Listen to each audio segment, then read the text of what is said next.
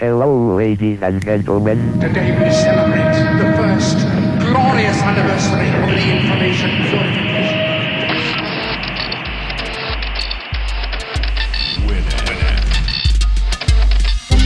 Piratas de Tierra del Fuego. Tecnología del mundo ensamblada en casa.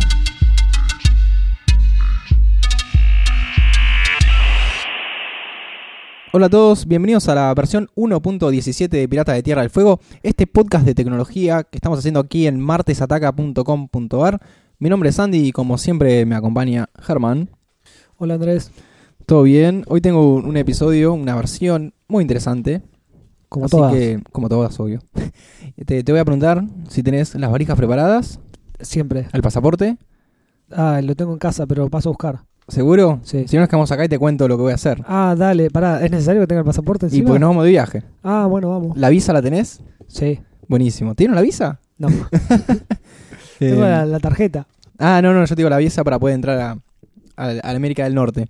Ah, en- entramos por la frontera. Dale, sí, vamos a hacer como nuestros hermanos mexicanos. Sí.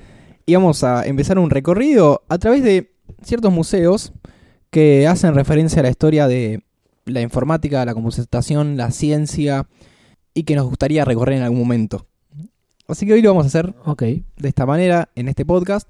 Eh, si alguien lo, lo recorrió, Otro día lo Lo haremos en felicitamos. vivo por Perispo- Periscope. sí. si alguien va de viaje a alguno de estos lugares, ya tiene la referencia. Vamos a empezar, como te decía, en Estados Unidos. Vamos a ir a Mountain View, a California, Ajá. donde está el Computer History Museum, el Museo de Historia de la Computación, en, en pleno Silicon Valley, la misma ciudad donde está la central de, de Google y otras tantas empresas. Este museo ofrece a los visitantes una muestra con todos los dispositivos que el hombre ha fabricado para automatizar cálculos, calculadoras por empezar, Sí. hasta llegar a las grandes supercomputadoras que usan los investigadores hoy en día. Este museo fue fundado en el año 1996, pero abrió sus puertas recién en, en el año 2003 y atesora alrededor de 9.000 piezas, documentos, fotografías, películas, documentales, todo referido a la informática. Esta colección antes era del Museo de Ordenadores de Boston y se mudó ahí para sumar, hacer una colección un poco más potente. Dentro de, las, de los dispositivos que tienen, además de un montón de supercomputadoras, tienen la PDP-1, que es un mini ordenador que en el año 59 volvió locos a los piratas informáticos, ya que tenía una te- tecnología que en el momento no había, y una gran capacidad de, en tiempo real, interactividad, gráficos, y un juego muy adictivo que era el Space War, ¿Cuál era el Space War? el de batalla en el espacio, que eran las navecitas eh, y tirabas rayitos, algo muy básico. Ah, sí, sí, sí. Eh, pero ellos, para ese momento, era como jugar ahora al, al que, al, al último de Star Wars. Sí. También tiene el Galaxy Game, que es la primera máquina arcade de la historia. Wow. El Deep Blue, que era la su- supercomputadora que IBM desarrolló exclusivamente para jugar contra Kasparov al ajedrez. Eh, y también, bueno, la Apple I, que es la computadora que marcaría el inicio de Apple. Como queda bastante lejos, y nosotros no estamos en ese momento ahí, hay una opción a través del sitio web que es computerhistory.org, en el cual lo podemos recorrer vi- virtualmente. Ajá. Tiene una serie de exhibiciones, puntualmente la que yo recomiendo es Revolution, The Story of How Computers Come to Be, que está dividida en secciones a partir de artilugios o inventos de en la historia de la informática, por ejemplo, calculadoras, las primeras computadoras, dispositivos de alma- almacenamiento, inteligencia artificial, videojuegos, internet, etcétera. Sí. Y vos entras a cada una de esas categorías y tenés un montón de información con muchas imágenes, como si fuera un museo, pero desde la comodidad de, De tu casa. casa. Sí, porque para nosotros es más cómodo que viajar, ¿no? Obvio. También, bueno, hay variadas exhibiciones, yo destaco esta porque es la que más me interesó, Sí. pero hay de todo tipo. Eh, nos quedamos en California y nos vamos a The Tech Museum of Innovation, más conocido como The Tech, en la ciudad de San Francisco, que queda al sur del museo que mencionamos anteriormente, donde vamos a encontrarlo con un museo interactivo más orientado a la familia y a los niños. Ajá. ¿Viste que lo- los niños tocan y Sí, rompen? Tocan acá, todo. acá pueden tocar porque hay muchas cosas interactivas para que ellos aprendan. Acá el cartel diría tocar. Sí, había de acá- no tocar. En una época había un museo acá, creo que era de ciencias, que se llamaba eh, Prohibido no tocar. Ah, la, la- la- la- bueno. la exhibición, sí. Bueno, la idea de este museo surgió en el año 78 por la Junior League de Palo Alto, Y vos me preguntarás, ¿qué es una Junior League? ¿Qué es una Junior ¿Qué es una League? Junior League? Son organizaciones educativas y caritativas lideradas por mujeres que es- están destinadas a mejorar a las comunidades a través del voluntariado. O sea Ajá. que básicamente son, es una asociación sin fines de lucro que están en varios lugares, en varias ciu- ciudades. Sí. Hay como 400 en el mundo que lo hacen en pos del desarrollo y la educación. Bueno, 12 años más tarde se abrió en la calle de San Carlos, en lo que era el centro de convenciones de San José, un lugar llamado The Garage, que bueno, se fue colmando de gente porque le interesaba todo el tema de la, de la tecnología. Y 8 años más tarde se abrió The Tech en un centro enorme de 12.000 metros cuadrados Apa. para que vayan los chicos y se entretengan. El museo ofrece talleres para introducir a los jóvenes a las ciencias, matemáticas, ingeniería, tecnología. Por eso te decía antes, no es solamente informática, pero tienen áreas de trabajo para que los chicos hagan robots, para que vean cómo funciona la tecnología en la medicina, en la salud. Hay toda una zona que es algo parecido a Silicon Valley para que los chicos también vayan aprendiendo. Y algo que está muy bueno es que puedes organizar tu fiesta de cumpleaños ahí. Ah, O sea que ¿Y te atienden robots? no, no, no, no sé si te atienden robots, pero tenés varias experiencias. Por ejemplo, Claro. tu cumpleaños en el IMAX. Tiene un IMAX adentro que es Ah, cine enorme. Pero es muy bueno para estimular a los niños Sí, eh, en edad temprana. Pasarle cumpleaños a, a la así. tecnología. Sí. En vez de No, pero- la tienda de hamburguesas. La tecnología desde otro punto de vista, no solamente del telefonito, el iPad. No, y- no, y claro, el obvio. internet, Desde un sino- punto más eh, educativo. Claro, mirá también para qué sirve esto. Pero mejor nos vamos a, a la otra punta de Estados Unidos. A- sería, nos estamos yendo de a oeste a este, Sí. a la otra costa, más precisamente a la, al estado de Maryland. Vamos al Fort Meade, que es una base del ejército de Estados Unidos. Eh, esto ya no es tanto para niños, es un poco más aburrido. Sí. Pero nosotros somos gente grande y nos va a interesar, obviamente. Llegamos al National Cryptologic Museum, o sea, el Museo Nacional de la Criptología. Ajá. Totalmente aburrido, pero muy interesante ver cómo trabajaban los criptógrafos. Este lugar que te mencionaba, el Fort Meade, es un, un fuerte, un, Sí. que tienen mucho eso, una base militar que tantos tienen los yankees dando vueltas por su país y por el mundo. Sí. Eh, es Como conocido. kioscos. Sí, son como kioscos para ellos. Eh, este lugar es conocido últimamente por ser el lugar donde se juzgó al soldado Bradley Manning, ahora conocida como Chelsea Manning, quien filtró a Wikileaks miles de documentos clasificados de las guerras de Afganistán y de Irak. ¿Por qué se hizo en ese lugar? Porque en ese mismo lugar donde está este, este fuerte y donde está este museo, es una sede de la Agencia Nacional de Seguridad de los Estados Unidos, la NSA, Ajá. que en los últimos años tuvo un par de quilombos de che, están escuchando a toda la gente, están Se empezó filtrando a escuchar equipos. un poquito más su nombre. Sí, sí, porque ellos están escuchando mucho más. Sí. Bueno, Snowden estaba metido en el medio de esto también. En fin, el museo originariamente era uso interno para la gente que trabaja ahí, o sea, estás trabajando en criptología. Anda a ver de paso un museo de criptología Claro. para que sigas viendo cómo es la historia de lo que vos trabajas. Y en el año 93 abrió las puertas al público. Año tras año llegan aproximadamente 50.000 visitantes. Este museo alberga una colección de miles de artefactos que sirven para mantener la historia de esta profesión, muy rara eh, o poco vista, para que bueno, los, los visitantes puedan explorar todos los momentos dramáticos de la historia de la criptología americana, o sea, la guerra civil, la primera y la segunda guerra mundial, o todo el periodo de la Guerra Fría. No sé si mostrarán el periodo actual, donde hacen unos cuantos chanchullos. Claro. Cabe destacar una exposición sobre la máquina Enigma. ¿Tenés idea de la máquina Enigma? Sí, pero coméntamelo. Es la, la máquina que usaban los alemanes en la Segunda Guerra Mundial para pasar mensajes encriptados. Así es. De la cual salió una película hace relativamente Exactamente. Pero, ¿para qué quedarnos en un museo que tiene un sector de la máquina Enigma si podemos ir al museo que tiene la máquina Enigma? Oh, Así que vamos a tomar un avión hacia el Reino Unido. vamos.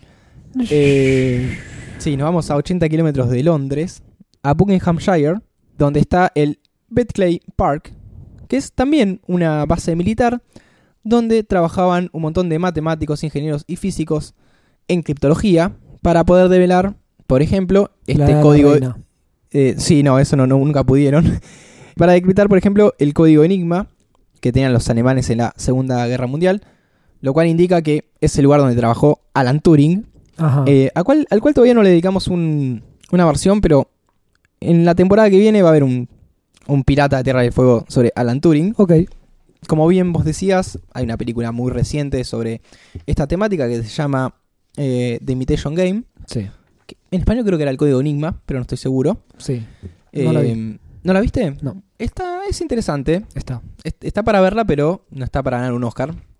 Bueno, parte de esta película se filmó en las locaciones de Bletchley Park. Así que si la van a ver, es el mismo lugar.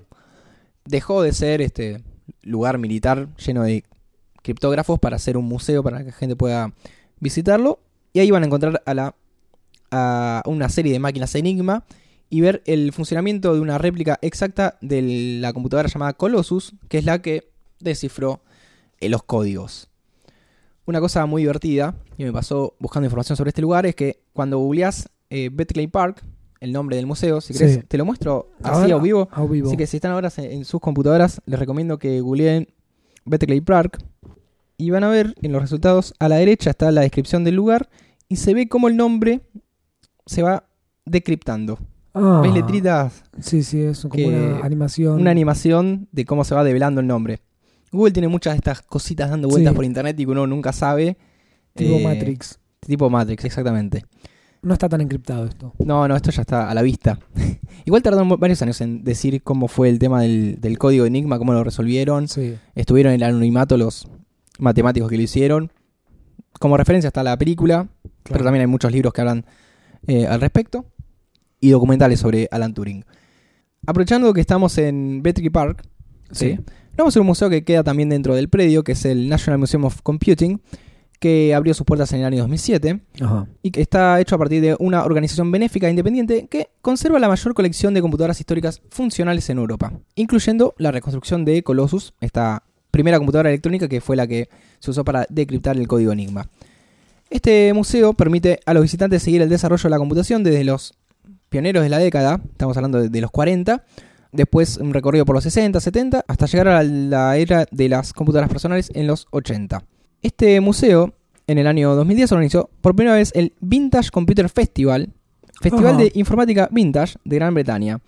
Pueden entrar si quieren a vintage.org, que hay más información de este festival, que se, llama realiza Hipsters. se llena de hipsters, sí, todos con sus computadoras viejas.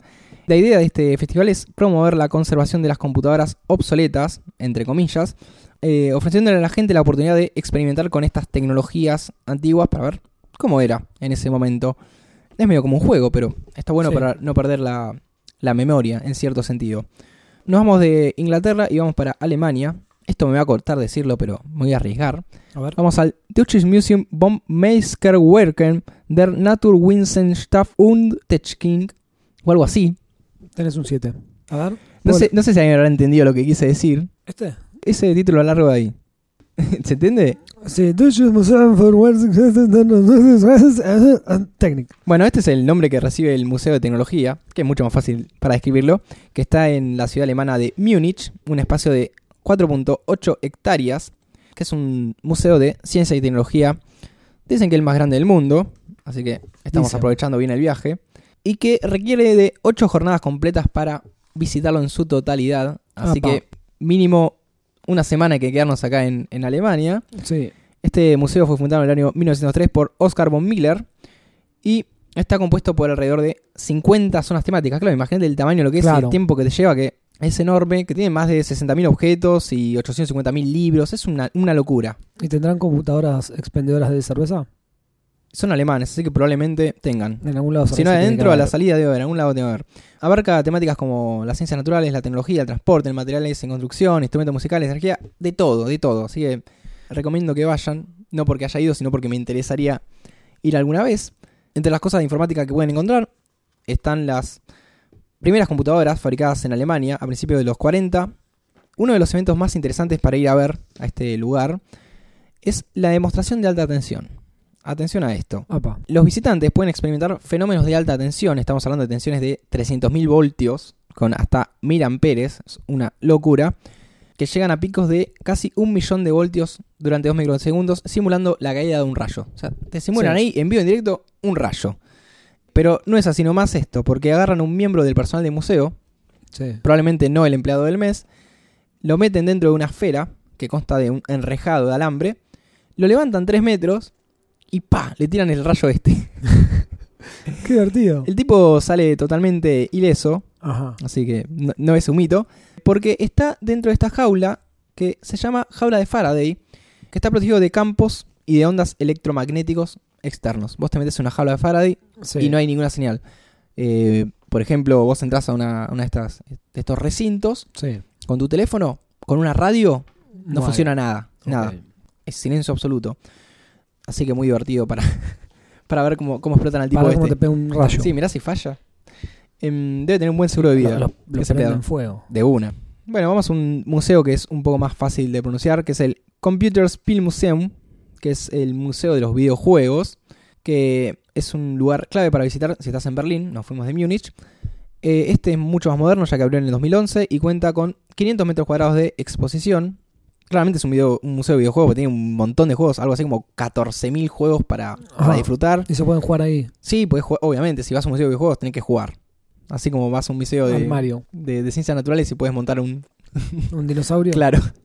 Tienen algo así como 2.300 piezas de hardware, entre consolas de videojuegos, máquinas de arcade y todo tipo de accesorio fabricado para jugar videojuegos. Además de ser una de las colecciones más importantes de Europa, es una de las más importantes del mundo. Está buenísima la parte en que ves todas las consolitas ordenadas cronológicamente, cómo fueron Claro. evolucionando.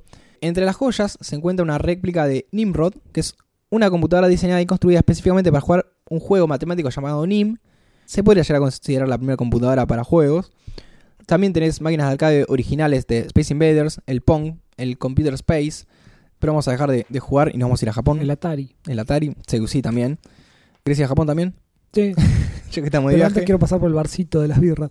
bueno, podemos tomar en, el aeropuerto mientras esperamos la combinación. Dale. Vamos al Miraikan. Este es el Museo Nacional de las Ciencias Emergentes y la Innovación. Me sorprende cómo los alemanes hacen que los, los nombres sean mucho más largos y los japoneses Sí. mucho más cortos. Lo acabo de, de notar, ya que esto es una palabra, el otro eran como 10 palabras larguísimas. Este es un espacio expositivo creado por la Agencia de Ciencias y Tecnología de Japón, que se inauguró en el año 2001. Las temáticas que abarca son científicas y tecnológicas. Tenés por un lado el universo, la biología, también tenés robótica. Te puedes encontrar con el robot Asimo, que es un robot muy famoso hecho por Honda, japonés 100%, Sí. que bueno, se lleva todas las miradas. ¿Y qué hace? Es un robotito antropomórfico, no sé cómo describirlo, pero es el que lleva una mochila cuadrada Sí, y es es todo como un blanco. astronauta. Es como un astronauta y que se mueve, puede flexionar los tobillos. Sí. No sé bien qué hace. Se mueve como un humano, destapa botellas y patea pelotas. Sí. Eh, es muy conocido, Sí, sí, sí. Ahora que lo se hizo vi. muy popular, eh, pero es medio lerdo igual. Se mueve, viste, como muy robóticamente, Sí. justamente. Eh, Mira, ahí le está pateando un penal a un- a un arquero. tengo entendido que lo puedes comprar este. Ajá. Sí, así que que quiere se puede comprar un Asimov, pero si no, puede ir a Japón y ver cómo funciona uno. Yo ya estoy bastante agotado, así que mejor volver a nuestro país Dale. y recorrer un museo. ¿Acá? Acá, sí, sí, sí, ¿Vivo? vivo. Es el Museo de la Informática, que queda en la calle Tucumán, a cuatro cuadras del obelisco. Tucumán al 810. Ah. Es- creo que es Tucumán y Esmeralda. Sí. Sí. Probablemente he pasado por ahí más de pero no sé si se nota tanto cuando vez y no lo he visto. La idea de este museo nació cuando Carlos Chodini, un coleccionista y docente, eh, decidió crear una fundación con su esposa para poder guardar toda su colección de máquinas que tenía. La fundación esta que, que te digo que crearon tenía la misión de, además de coleccionar estas máquinas, conservar, preservar y difundir el patrimonio informático y también, bueno, resguardar la memoria de los pioneros del campo de la informática de Argentina. Tengo entendido que están recreando Clementina, que es una que hablé Hemos hace un par de sí. episodios, pero bueno, vamos a ver si, si lo hacen realmente. No ocupaba bastante espacio. Bastante, bastante espacio ocupa. Ok. Hay que ver si ellos la recrean y las ponen en otro lugar, pero sí, precisas una habitación bastante grande para esto. Bueno, en el año de 2010 fue cuando se declaró como fundación y, y llevaron al plano físico este museo que está en un subsuelo en, el, en Tucumán 8- 810, como te dije. Según el director, este es el primer museo de informática en Argentina y el quinto del mundo. Apa, Museo de informática nada más. chequeado. Chequeado por el, el que lo creó. Y, y no sé si es el único en Latinoamérica. Como te decía, la mayor parte de esta colección son todas cosas de él, pero también hay, eh, hay donaciones de equipos. Él trata de que las empresas, en vez de tirar cosas, ir guardando algunas porque ahora te parecen que se consiguen por todos lados, pero dentro de un par de años van a desaparecer. Exactamente. Y acepta artículos, sobre todo, anteriores a los 90, que son los más difíciles de conseguir. Claro. Desde que se fundó invirtieron 30 mil pesos en este proyecto y la única empresa que le- les dio algo de plata, el único sponsor es IBM, que aportó 3 mil dólares como parte de un premio estímulo que ganaron en su momento. Lo mismo que invirtieron. Eh, más o menos. Sí, se hace la, la conversión, es aproximadamente lo mismo, sí.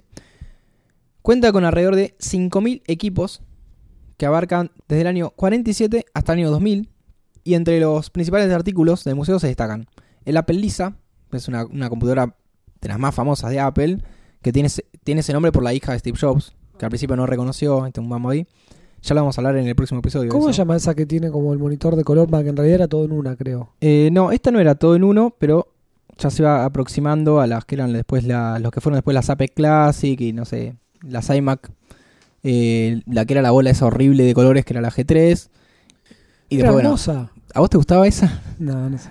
Pero bueno, Pero, eh, me- pero te ya- llamaba la atención. en atención esa que era un, época. un- un monitor de tubo que tenía todo adentro.